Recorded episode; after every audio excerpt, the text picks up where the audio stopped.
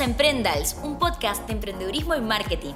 En el episodio de hoy tenemos a Vicky de Fera Design que nos va a compartir claves en el contenido digital, que yo creo que Fera es una marca súper creativa, ¿no? Me divierten mucho las historias que hacen, los episodios de la IGTV y también nos va a compartir un poquito la historia, porque estoy segura que tiene una historia muy inspiradora para contar.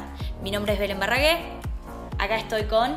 Connie, Tenaglia, hola, ¿cómo andan todos? Y acá estamos con Vicky. Preséntate, Vicky. Hola, ¿cómo están? Soy Vicky de Fera. Fera comenzó eh, a principios de 2013, luego de recibirnos de la licenciatura de Administración de Empresas. Nos conocimos ahí con Mara, terminamos la carrera y dijimos, no queremos entrar a una empresa, queremos emprender. Bien, ahora el tema era, ¿qué vamos a hacer? Y yo dije, yo quiero hacer algo que me guste, tiene que ser un tema que me apasione. Y Mara me, dijo, bueno, empecemos a explorar. Nos dimos cuenta que las dos teníamos algo en común, que era que éramos fanáticas de ir a comprarnos todos los útiles antes de empezar las clases, ya sea en el colegio o en la universidad. Y en ese momento, a fines del 2012, principios del 2013, no había cuadernos con diseño en el mercado, había muy, muy, muy poquitos. La gente o se los traía de afuera o los customizaba eh, para tener algo que les guste. Dijimos, bueno, ahí tenemos una oportunidad de negocios, arranquemos. no, sí, me recuerdo. Yo siempre fui fanática de los cuadernos y me encantaban y nunca encontraba. Siempre cuando viajaba a Estados Unidos me, metía en Marshalls que tenían una colección de cuadernos con florcitas, viste, con frases típicas y me encantaban y no había era muy difícil encontrar ese cuaderno con tapa rosa con una frase inspiracional, ¿no? Eh, ¿Vos, Connie? Sí, no, y acá aparte eran los típicos de siempre, qué sé yo, los Gloria o no sé, había otros como los abuelos. No siempre ponemos el, ejemplo del que tenía las cataratas del Iguazú en la tapa, era como, era esa opción y un par más, pero no, mucho, no mucha variedad. Por suerte la industria se ha ido desarrollando en estos últimos años, y digo por suerte porque hace que también eh, crezca la oferta de cuadernos con diseño y que todos, digamos, busquemos nuestro espacio en el mercado, ¿no? De repente aumentó la necesidad de tener productos que te identifiquen, no solo en la indumentaria, sino también en los accesorios. ¿Cómo es tu funda de celular? ¿Cómo es tu cuaderno? ¿Con qué lapicera escribís? Bueno, y ahí nos fuimos metiendo.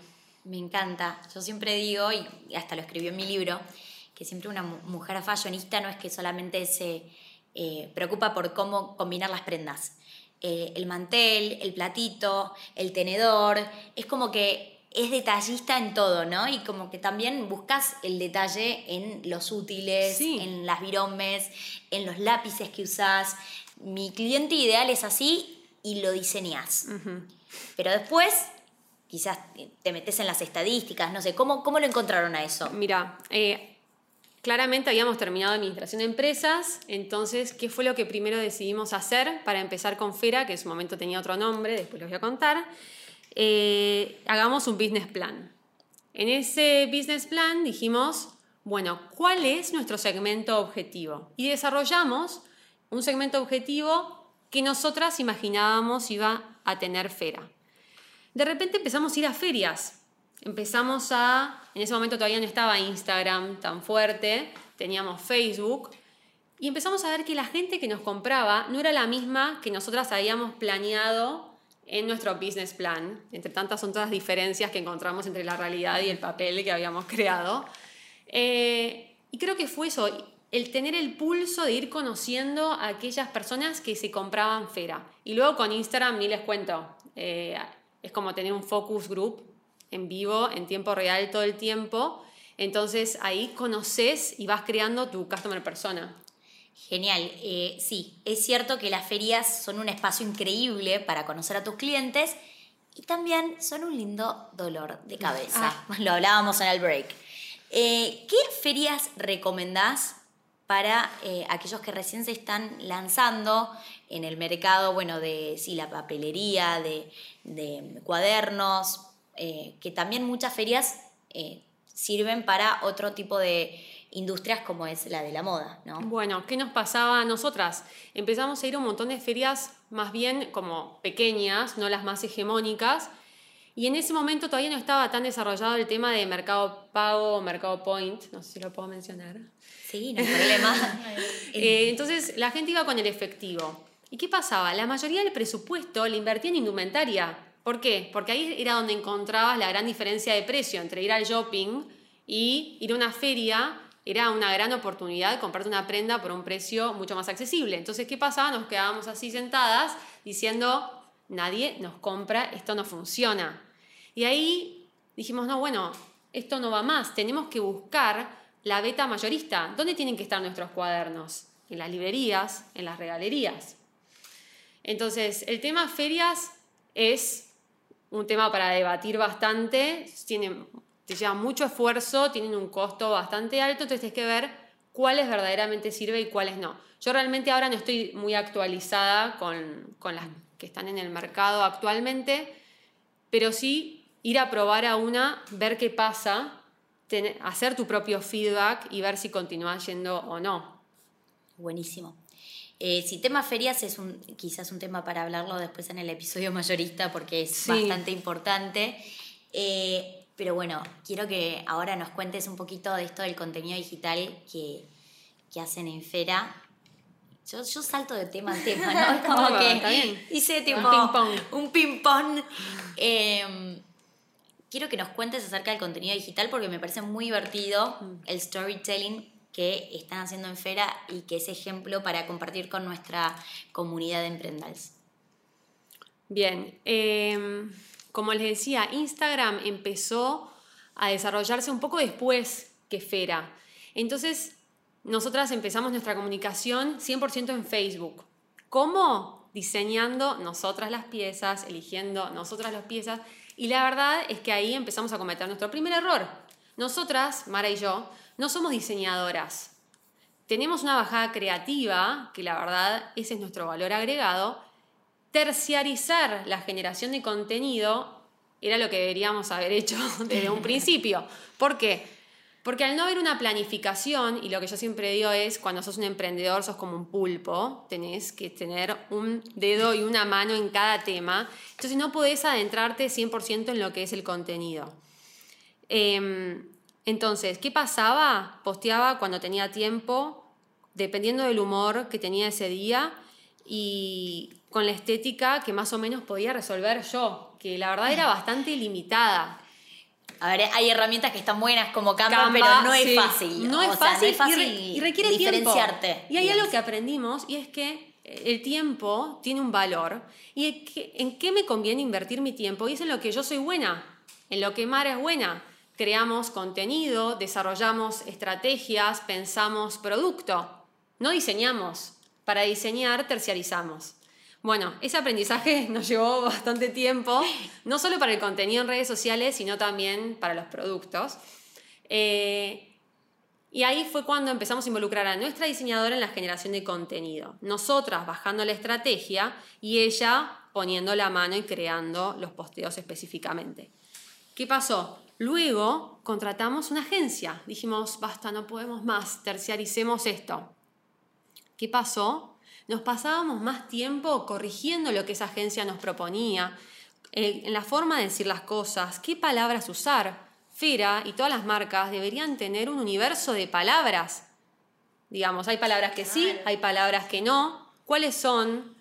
Bien, entonces nos pasó que nos mataba la creatividad de esa agencia, por más que parezca contradictorio, porque nos pasábamos como, no, esto no, esto no, esto no. Y un día dijimos, volvamos a nosotras. La verdad es que las redes sociales son nuestro canal de conexión directa con el consumidor final, dado que nuestro principal modelo de negocios es la venta mayorista. Entonces tener nuevamente el termómetro de la gente en la palma de nuestras manos es tan valioso que tenemos que darle la importancia que se merece. Entonces, volvamos a nosotras, que quién mejor que nosotras va a poder transmitir la esencia, la personalidad de la marca y que eh, los Cherry Peppers hoy nos hacen los contenidos eh, de fotos más formales, puedan ejecutar esa bajada creativa que nosotros hacemos. Perfecto. Entonces, a ver si entiendo bien. Vuelta. No, no, pero creo que entendí bien, porque creo que también acá Connie puede compartir su experiencia. O sea, cuando vos tenés un, eh, una marca y tenés que hacer el contenido para tus redes sociales, creo que tenés tres caminos, tres opciones. Una opción es tercerizar 100% todo, que cuando sos creativo no está bueno porque eh, está bueno que esa personalidad de marca que vos decías eh, esté en tu contenido, pero para las personas que les cuesta, Total. Eh, es, una, es un buen camino, ¿no? Connie trabaja en una agencia donde se hace este tipo de, de trabajo. Después, tenemos el camino de trabajar con una agencia o una diseñadora gráfica o un diseñador audiovisual, donde vos programás todo el contenido, nada más le decís, bueno, por mes te pago un fee de, no sé, 10 mil pesos que incluyen tantos eh, flyers, frases, fotoproducto, videos, eh, eh, videos y, y diferentes tipos de, GIF. Y vos te encargas de ejecutar, de pensar qué escribir en el copy y le pedís específicamente, bueno, necesito esto. Y después tenés la otra opción de hacer todo, exactamente todo como, como lo hago yo y en Sofía, que es un lindo dolor de cabeza, igual me encanta, lo, tengo también una diseñadora en el equipo y ella, en verdad mi opción creo que es la, segunda, ¿no? claro, igual que la mía. Yo creo que todo depende del para qué de tus redes sociales, ¿no? Como cuánto tiempo le querés dedicar y hacia dónde vas con el mensaje que querés transmitir. Y eso depende qué opción vas a elegir. Claramente, y está bueno también entender como el límite de cada uno, hasta dónde llega mi capacidad para hacer esto. Obvio que al principio como todos hacemos todo porque obviamente no hay presupuesto para pagarle, qué sé yo, a otra persona para hacer otra tarea, pero llega un límite en el que también estás haciendo tantas cosas que decís, bueno, ok, hasta acá llego yo y aparte hay alguien que va a hacer esto súper mejor que yo. Total. Entonces, como confiar en esa persona, obvio, tener una reunión previa, entender el mensaje, como entender a la marca y confiarle a esa persona que ese trabajo lo va a llevar a cabo mejor que, nosotros. Elegir una agencia es un desafío, porque yo creo que es como encontrar a tu pareja en, ese sentido, ¿no?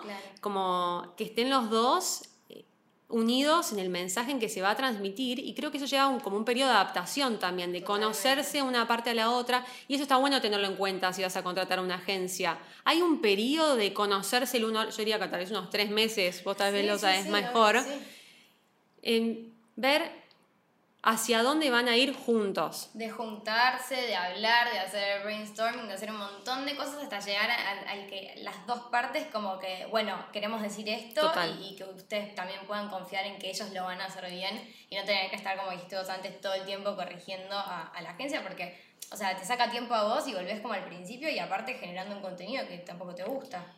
Hay que, sí, definir un workflow. Por un lado, el dueño de la marca tiene que tener muy en claro el mensaje, no armar como un drive donde se escriba exactamente, bueno, el arte de esta foto tiene que ser así, eh, los mensajes que quiere transmitir la marca, los valores, todo, pero bien claro. Y del otro lado también definir cuántas correcciones hay, porque Total. Eh, si eh, yo te digo, bueno, esta es la foto y vos pensás que hay 10 correcciones, ay no, cámbiame esto, ay no, cámbiame esto, y lo que en verdad te tiene que llevar, no sé, una hora en hacerlo, te lleva 7, pasamos otro presupuesto por parte de la agencia. Pero si vos aclarás de una, mirá, hay solo una corrección mm. eh, o dos correcciones, uno, eh, el, de el dueño de la marca va a tratar de hacer la mayor cantidad de observaciones posibles porque sabe que es one chance. Exacto, es algo a definir. Sí, una vez, nosotras, por ejemplo, cuando trabajamos los packs, es eso, ofrecemos una cantidad.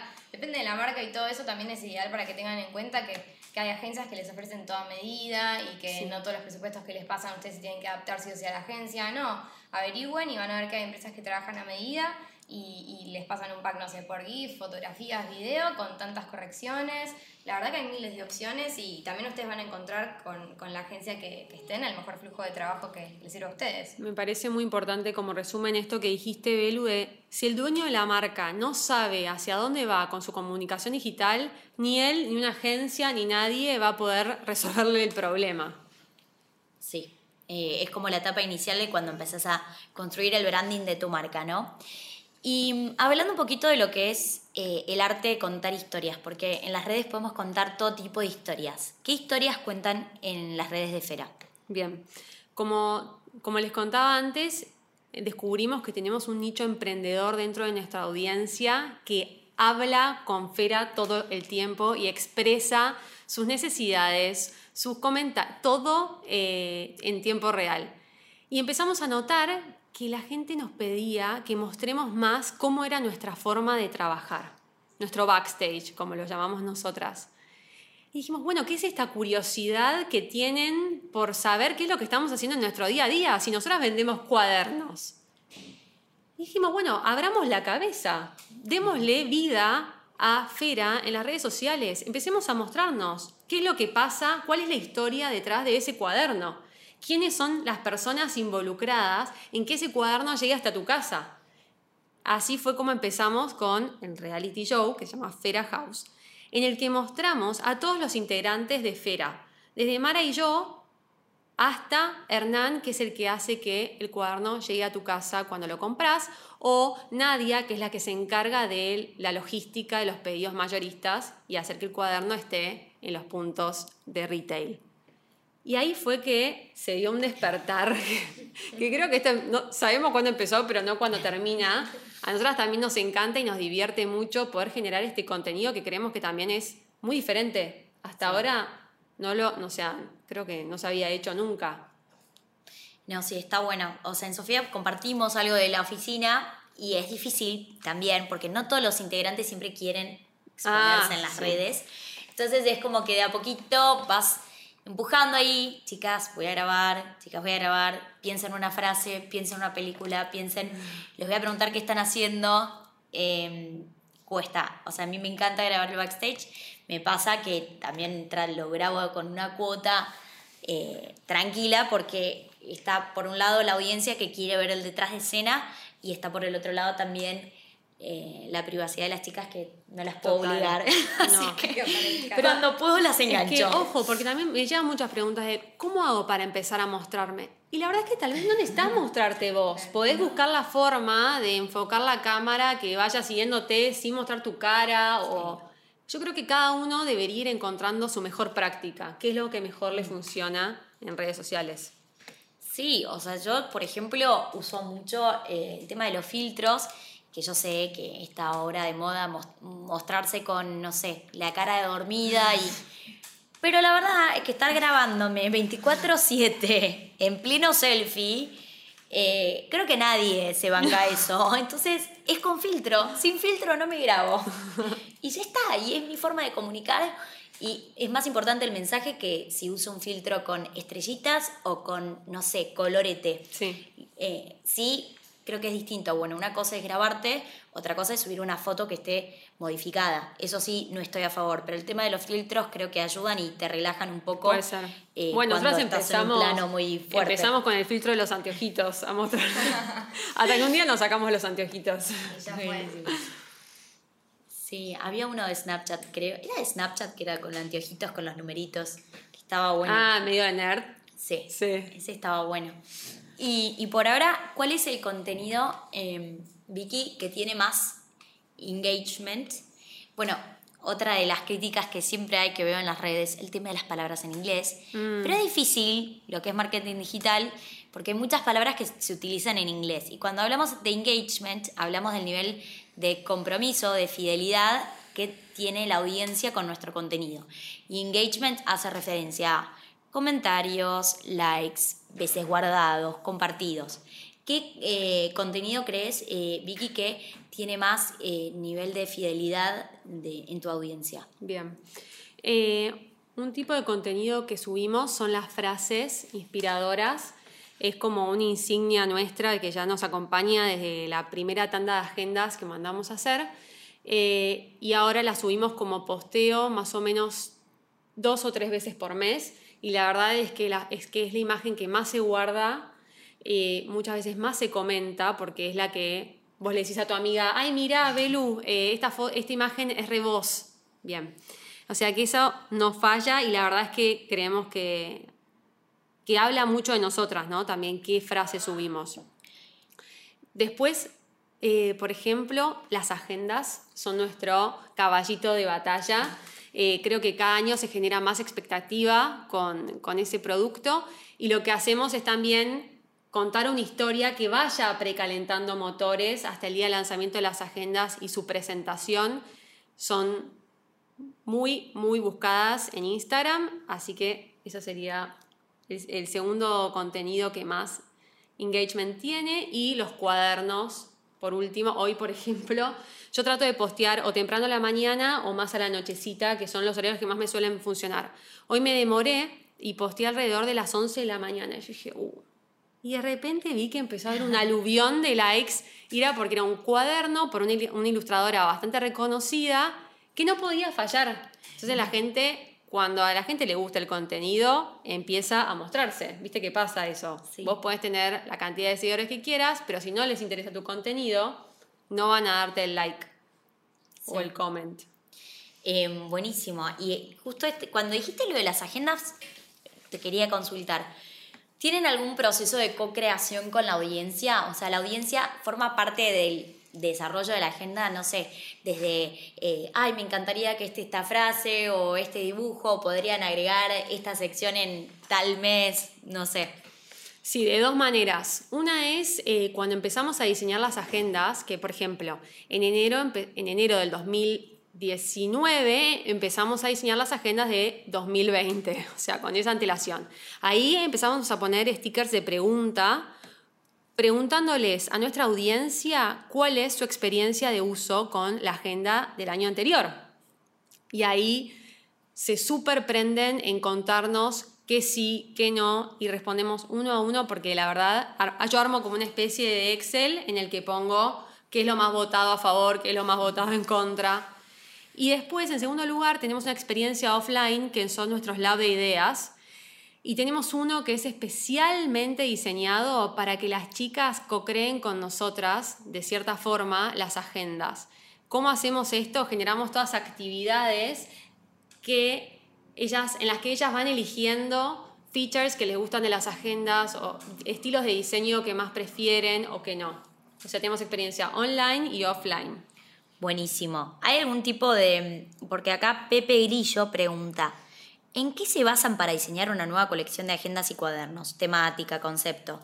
Bueno, por un lado, eh, justo nos compartiste recién que tienen este proceso de co-creación y está genial, pero es que em, tienen, no sé, alguna agenda que se basa únicamente en un concepto, no, es como que hablan de un montón de temas. Por sí, que yo nosotras internamente tenemos pensados distintos universos de diseño que tienen mm. como mood boards. Mood boards son eh, digamos, paneles de inspiración con cierta estética o cierto hilo conductor y nos basamos en ellos como ejes rectores para diseñar, por ejemplo, el universo Florabunda, el universo Graphic, el universo Trotamundos. De cada uno de esos universos, cada año hacemos un brainstorming enorme. Mara, la diseñadora y yo. Y ahí vemos, bueno, qué es lo que se viene para el año que viene, qué es lo que más se está buscando, qué es lo que se dice en las redes sociales. Y ahí empezamos a bajar, se empiezan a cranear un millón de ideas hasta que las vamos filtrando por distintos motivos. Buenísimo. ¿Algún, ¿Alguna fuente o alguna consultora? ¿Dónde buscas las mega tendencias? buena pregunta.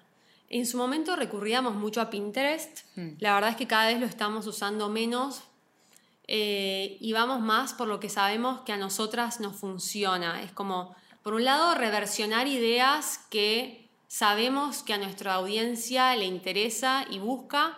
Por otro lado, escuchar las ideas que ellos nos dan y después, bueno, viajes, revistas, recién lo hablábamos, eh, etcétera, para ver como las macro tendencias, ¿no? Sí, marcas del exterior también, Pero, no hacer un copy-paste, sino hacer una inspiración. De todas formas, nos ha pasado que hemos buscado inspiración en, en revistas del exterior, etcétera, que acá las probamos y no nos funcionaban. Y que dos años después estaban en todos lados. Y decíamos que nos adelantamos demasiado.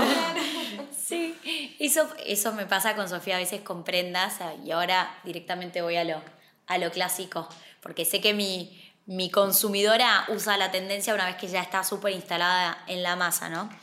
Bueno, estoy leyendo acá las preguntas que mandaron a nuestro Instagram, que es arroba emprendals, por si no nos siguen. Y acá Martín pregunta, genias, que ya es, es mega fan. Me gustaría saber cómo realizan el proceso de encuadernado. Bien, vamos al proceso productivo. Eh, eso lo realizamos en imprenta, no es artesanal, sino que trabajamos con una producción industrial y masiva y utilizamos hasta ahora principalmente eh, anillado doble ring wire que se utiliza, que se aplica al cuaderno mediante maquinaria. Y también empezamos a usar cosido. Nada de lo que hacemos por ahora en encuadernación es artesanal. Es un universo completamente nuevo para mí. Em, qué, qué, interesante. Y creo que está bueno porque ustedes apuntan a, un, a, vender por mayor. Y creo que el negocio de venta mayorista no va de la mano. No sería compatible, no sería compatible. muchas veces nos escriben, ¿cómo se hace el encuadernado con tal técnica? No, nosotras realmente te podemos ayudar con un montón de cosas, pero no con encuadernado artesanal, porque vamos al mercado mayorista. Y también va con otro precio. Si apuntás al mercado mayorista, que necesitas tener un precio competitivo, ¿no? Eh, es imposible vender un, cuaderno artesanal por mayor. Creo que el costo que tiene es, bastante alto. Y el tiempo de producción también. Bien. Em, bueno, seguimos con las preguntas. ¿Cómo buscan imprentas y cómo realizan otros productos que no son papelería? ¿Cómo buscamos imprenta? La primera vez que tuvimos que hacer la primera tirada de cuadernos, real no conocíamos a ni una imprenta, no es que teníamos contactos a través de familia o amigos. ¿Qué hicimos? Google, mails para todos lados, tablita con comparación de lo que nos proveía cada una y a qué precio. Después, lo que a nosotros nos parece muy importante es ir estableciendo una relación a largo plazo en la que podés empezar a desarrollar una estrategia de pagos, una estrategia de entregas y ya sabes que ese proveedor no te va a fallar o muy probablemente no lo haga en cuanto al producto y la calidad que estás buscando y los tiempos en los que los necesitas. Pasa que cuando empezás a entablar una nueva relación con un nuevo proveedor, tienes que empezar a conocerte, al igual que con la agencia, como hablábamos antes. Entonces, yo creo que la relación de tiempo con la imprenta o con el proveedor que sea que trabajes es muy, muy, muy importante. Vos creo que también seguís trabajando con proveedores desde que empezaste, Sofía. Sí, eh, mis proveedores, bueno, mi proveedora de producto terminado de indumentaria trabaja conmigo hace más de cinco años.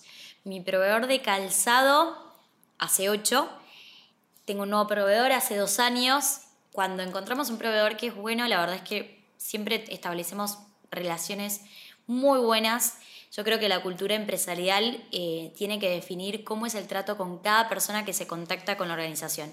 Un cliente eh, un proveedor, el chico que lleva el agua a la oficina todos los días.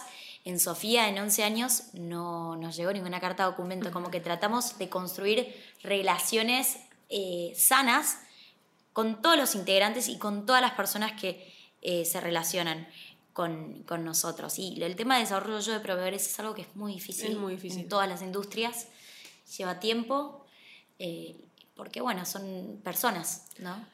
Y también pasa que si, si de repente ya trabajás, varias veces seguías con un proveedor que no te está funcionando, es tu responsabilidad también, porque ya sabes que ese proveedor probablemente no te entregue en tiempo o en forma. Entonces, vos decidís con qué personas querés trabajar. Sí. Los monopolios son muy pocos. Nos habías contado, Vicky, que eh, habían tenido un problema con el registro de marca. ¿Quieres compartir un poquito de eso? Sí, eh, nosotras empezamos con Wild Notes, se llamaba en su momento, Notas Salvajes en inglés, eh, y comenzamos el registro de marca apenas eh, desarrollamos el business plan, es decir, si no me equivoco, en enero de 2013. El proceso de registro de marca lleva un tiempo, lo hicimos a través de un gestor, un abogado especializado en el tema. Bien, empezamos a producir packaging, producto, redes sociales, etcétera, todo con el nombre Wild Notes, si bien todavía no teníamos la R de marca registrada. Eh, en agosto de 2013 nos llega una oposición de marca. ¿Qué significa esto?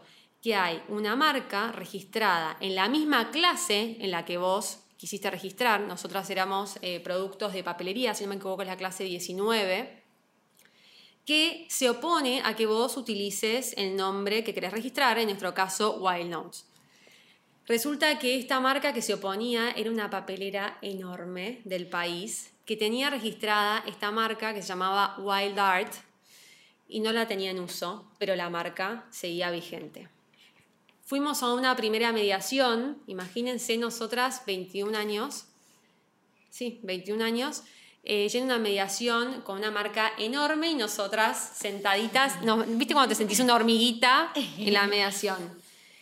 Nos dijeron que no iban a ceder, fuimos a una siguiente mediación, nos repitieron lo mismo y nos dijeron el próximo paso es ir a juicio.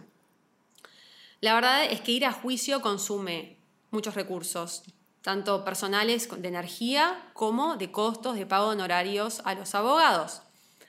Y mucho tiempo de estar en litigio con una marca que tenía peso pesado. Dijimos, ¿qué hacemos? Si bien perder Wild Notes era hacer un duelo, en un punto empezamos a verle el lado positivo. Wild Notes era muy difícil de pronunciar. Entonces me pasaba que cada vez que llamaba a algún lugar tenía que decir, hola, soy Victoria de Will Notes porque así era como empezaban a llamar a la marca, Will Notes. Eh, el logo lo habíamos diseñado nosotras, nuevamente, no éramos diseñadoras, tenía mil cosas para corregir. Y dijimos, bueno, si esto es una oportunidad para volver a, nacer en una nueva marca, y eso hicimos. Eh, cambiamos a Fera, Fera es salvaje en latín, o sea, wild también, eso no lo perdemos, está en nuestra esencia pudimos registrarlo, diseñamos el logo con un profesional y acá estamos. Ay, qué bueno. Eh, sí, creo que es la mejor decisión, porque de hecho, al ser una marca nacional, como que con el tema del inglés hay tenés eh, muchos comentarios negativos, ¿no? Me pasa con Sofía cuando subimos frases en inglés que trato de subir pocas pero creo que, no sé, hay, veces que las frases son más lindas cuando son en inglés, me pasa eso. Pero los argentinos valoran mucho que se utilice eh, nombres en español, más allá que es en latín, eh, no importa, es como eh, se puede pronunciar. Fera es pronunciable, es más recordable. Y aparte otra cosa, nosotras cuando empezamos, varias de nuestras tapas de cuadernos eran con frases en inglés. Y cuando íbamos a estas ferias, al comienzo, nos criticaban, ¿por qué hacen esta, esta frase en inglés si vivimos en Argentina? Y nosotros nos quedamos como, tenés razón, pero suena mejor en inglés. pero después dijimos, ¿quién es el que va a consumir este cuaderno? Alguien que prefiere que la frase esté en español. Y si bien puedes usar algunas palabras, decidimos que el español iba a ser, digamos, nuestro idioma preferencial para el diseño. Y así fue. Buenísimo. Vamos a ver si hay alguna otra pregunta. Em, ¿Cómo empezaron a emprender? Esa ya la contamos. Eran muy chiquitas igual también, ¿no? Porque sí. terminaron la facultad y no querían trabajar en empresa y querían hacerlo ustedes. ¿Cómo se metieron así? ¿Cuántos años tenían cuando se recibieron? Ninguna de las dos eh, trabajó nunca en relación de dependencia. Nos recibimos en el 2012 con 21 años las dos. Eh, habíamos cursado una materia en la universidad llamada Entrepreneurship, en la que te enseñaban a desarrollar un negocio de cero. Fuimos la mejor, las mejores promedios de la, de la cátedra, por supuesto, las nerds más nerds del mundo, nos votaron como mejor proyecto. Ahí nos conocimos con Mara, que es importante, ¿no? También si vas a formar una sociedad, conocer a esa persona con la que estás trabajando y creo que esa fue nuestra prueba de, fuego. Nos involucramos las dos al 100% con ese proyecto que inventamos para la materia, que era Minani, un servicio de niñeras a domicilio. Y ahí como nos conocimos, nos conocimos trabajando. Esto, eso está buenísimo. Y fue de hecho una de las preguntas que, cómo trabajar en sociedad, ¿no? Eh, cómo definir la división de tareas. Eh, pero bueno, es clave que ya Mara ya la conocías. Porque bueno, tener un socio es como estar en pareja con alguien por mucho tiempo y es muy común que en las empresas haya conflicto de intereses entre los socios porque las empresas a veces tienen muchos años y las relaciones también se gastan, es difícil convivir con alguien y sí, sí, aparte tomar decisiones. o sea, hay relaciones que funcionan bien para una cosa en un ámbito y hay relaciones que funcionan bien en otro ámbito. Para trabajar es re difícil. Eh, sí, eh, muy importante la división de tareas y de responsabilidades si vas a emprender en sociedad. ¿Por qué? Porque esto hace que cada una de las partes tenga responsabilidad sobre su trabajo. No quiere decir que las decisiones no sean tomadas en conjunto. Nosotras las decisiones más importantes las tomamos en conjunto. Pero después, si es en relación a los proveedores o a la comunicación, la ejecuto yo, Y si es en relación a los clientes mayoristas, eh, la ejecuta Mara. Pero muy importante, o sea, estar, digamos, de acuerdo en el norte de tu emprendimiento junto con tu socio y que cada uno sepa bien qué es lo que tiene que hacer y qué es lo que no tiene que hacer. Buenísimo. Vicky, ¿nos querés pasar cuáles son los links de las redes sociales para así toda nuestra comunidad de emprendals sigue a Fera? Bien, el Instagram es arroba fera.design, el Facebook también, eh, la web es fera.com.ar y si son del interior del país nos pueden preguntar en qué puntos de venta eh, está Fera cerca de ustedes. Buenísimo. Em, y por último, ¿qué consejo le darías hoy a nuestra comunidad de Emprendals? Bien, mi consejo es que prueben. En las redes sociales todavía hay muy pocas cosas que le funcionan a todo el mundo. Tienen que probar qué es lo que le funciona a ustedes con su audiencia particular y con su producto o servicio en particular. Probar no significa trabajar de forma desprolija, sino bajo un plan y una estrategia que tiene que orientarlos a ustedes hacia el camino que quieren emprender.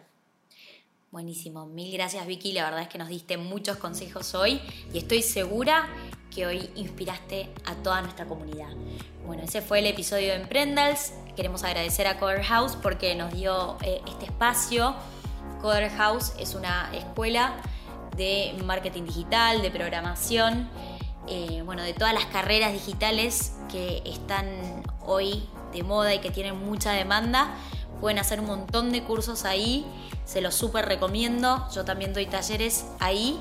Eh, la página es www.coderhouse.com y también a Área 3 por este espacio que es muy cómodo, un gran espacio de eh, coworking. Bueno, ese fue el episodio de hoy. Muchísimas gracias por escucharnos. Pueden compartir este episodio si les pareció que tenía información de valor y nos pueden etiquetar en esa historia donde compartan la información. Les mandamos un beso enorme. Chao. Chao. Gracias.